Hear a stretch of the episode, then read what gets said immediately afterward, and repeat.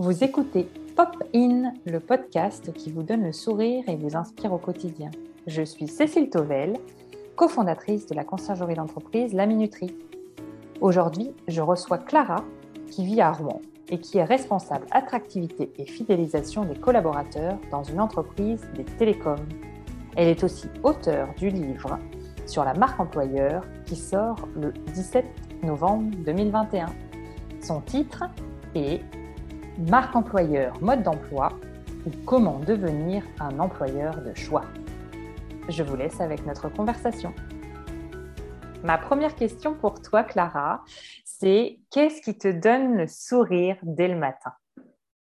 Bah, Je pense comme beaucoup de mamans, moi, ce qui me donne le sourire, c'est de voir mes enfants. Pourtant, ils sont grands, hein, ils ont 13 et 15 ans. D'accord. Mais moi, c'est de voir mes enfants, de voir leur sourire. Alors, même si je t'avoue que des ados, ça fait pas, ça fait forcément le sourire le matin. Je suis très impressionnée. Si tu as des sourires d'ados, euh, c'est top. Hein. Oui, non, non, non. Euh, Mais voilà, en tout cas, c'est de pouvoir aller voir, de pouvoir leur faire mon câlin du matin, mon petit bisou. Alors, parce que les câlins, tu sais, maintenant, c'est maman, c'est bon, arrête. Mais euh, voilà, de, de, de, ouais, d'avoir un peu leur présence le matin, c'est ça, je crois, mhm. qui me met le plus, le plus la banane. Me lever, être toute seule chez moi, tu vois, c'est moins mon truc, quoi. Donc, tu les vois tous les matins avant de partir, ça y est c'est, Ouais, ça quasiment, ouais. Super, bon, bah, c'est top. Super. Et euh, donc, après, tu enchaînes avec tes journées de travail. Et alors, qu'est-ce qui te plaît dans tes missions au quotidien? Euh, bah, chez, euh, chez LinkedIn, ce que j'ai trouvé, c'est ce que j'étais venue chercher à la base, c'est vraiment un poste opérationnel avec des sujets très transverses, mais qui tournent à chaque fois autour de l'humain. Donc, euh, j'orchestre tout en fonction aujourd'hui euh, de l'activité des personnes, en fonction des besoins des personnes, en fonction des attentes, des projets. Voilà, c'est une articulation en fait à leur rythme, toujours dans l'objectif en fait de faire en sorte que de, créer les conditions de la bien-être, du bien-être, pardon, de la motivation et de la performance. D'accord, super. Et euh, bah, j'imagine que tu travailles pas mal, tu as des journées bien remplies.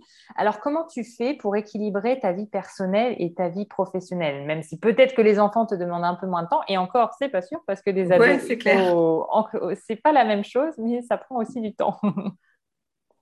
oui, ça prend beaucoup de temps. Euh, bah, je dirais qu'en fait, l'équilibre, j'y pense pas tant que ça. D'accord. Euh, en tout cas, désormais, hein, parce qu'avant, le, mon métier de consultante, formatrice et coach me prenait, je trouve, euh, encore plus de, plus de temps, m'accaparait plus. D'accord.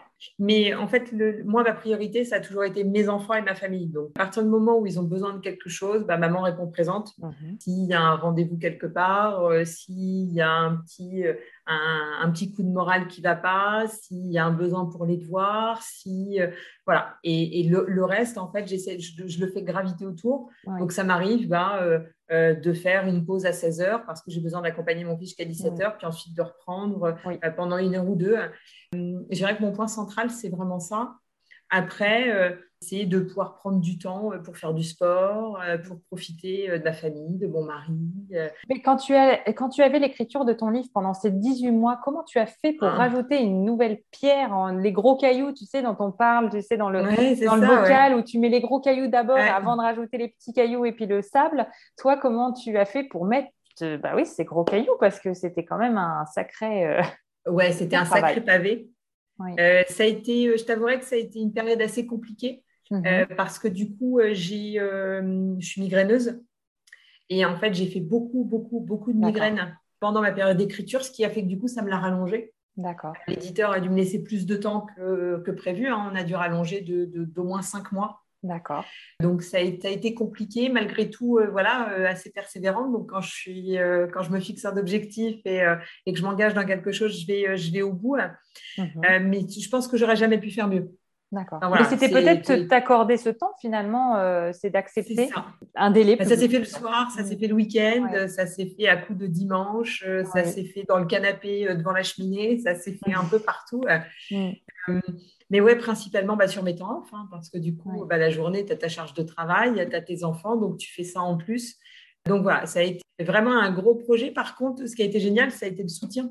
J'ai eu le soutien de mes enfants, j'ai eu le soutien de mon mari ah, mes enfants me disaient Bon, allez, maman, vas-y, là, tu vas, tu as bientôt fini.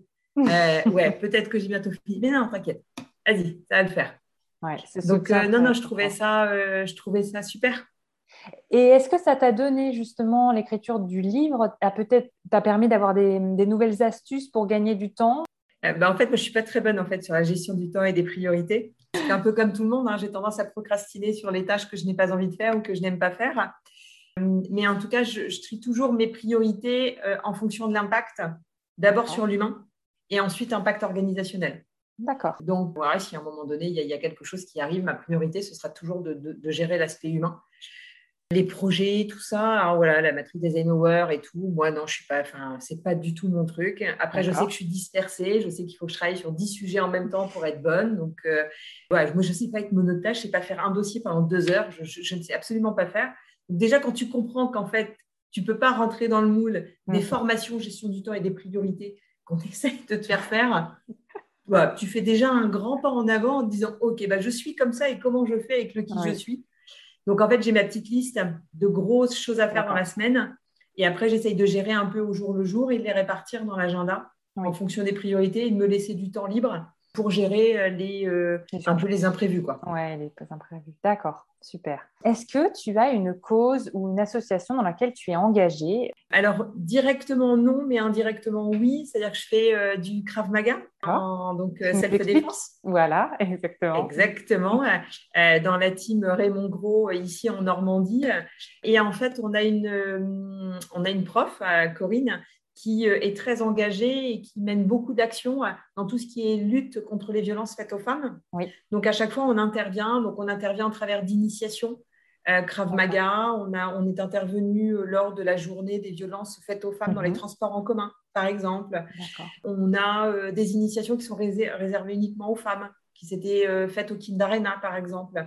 Mhm. Donc, on a tourné un film aussi de, de, qui parlait justement des violences urbaines faites aux femmes. Donc en fait, c'est plein d'actions comme ça. Et je pense que c'est aussi pour ça que je me retrouve dans ce club-là, c'est-à-dire qu'on partage les mêmes valeurs et puis qu'on on met, on met en place des actions assez concrètes. Mhm. Et après, j'aimerais bien euh, m'engager, euh, mais cette fois-ci, pour l'instant, je ne l'ai pas encore fait dans une association qui euh, contre les violences mais faites aux enfants. D'accord. Ça, c'est quelque chose qui me tient à cœur. D'accord. Bon, bah voilà, un nouveau. Mais il fallait que j'ai du temps. Oui, un nouveau projet à venir. Bon, bah, très bien. C'est ça. Est-ce que tu as quelqu'un ou quelque chose qui t'inspire au quotidien euh, Est-ce que tu voudrais nous partager? Alors, il y a une personne que j'ai rencontrée un jour en conférence euh, qui m'a beaucoup inspirée, c'est Philippe Croison, qui euh, a dit une phrase qui résonne depuis dans ma tête constamment, c'est l'impossible, c'est toi. Mhm.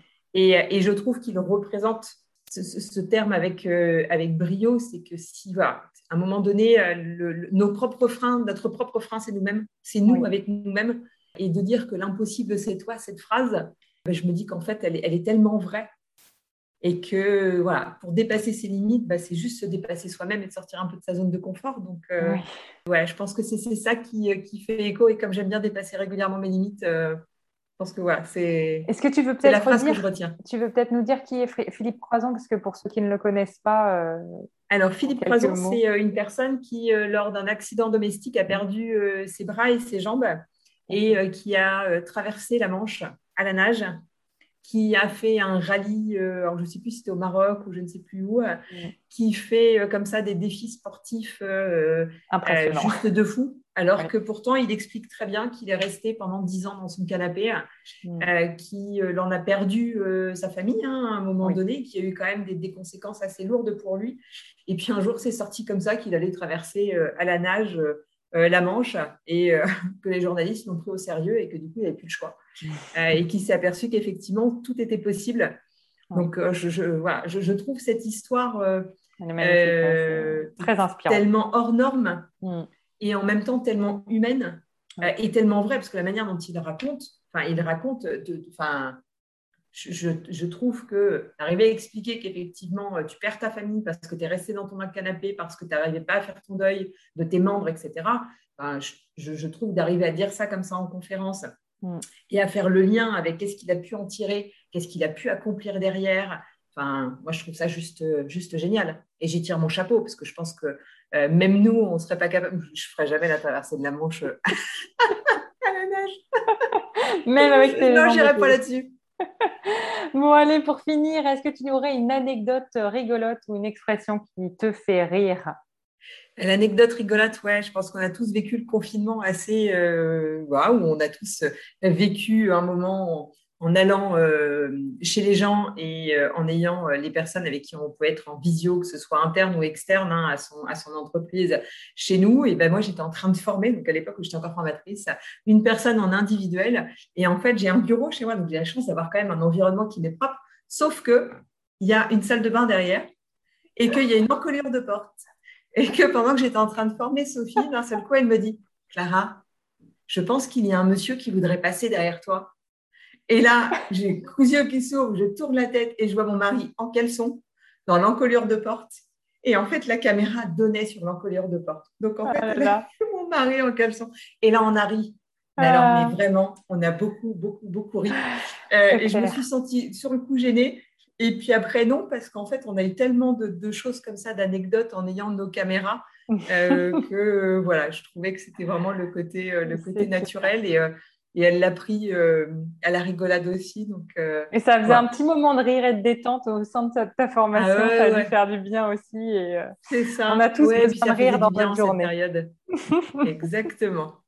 Ah bah, merci énormément, Clara, pour, euh, pour toutes, euh, toutes ces réponses. Euh, j'ai vraiment apprécié cet échange et, et, je te dis à bientôt. bah, écoute, plaisir partagé et à très bientôt. Ça y est, c'est déjà terminé. Je suis ravie d'avoir eu Clara à mon micro. Vous pouvez retrouver notre échange à propos de son livre sur la marque employeur sur la chaîne YouTube de la conciergerie La Minuterie.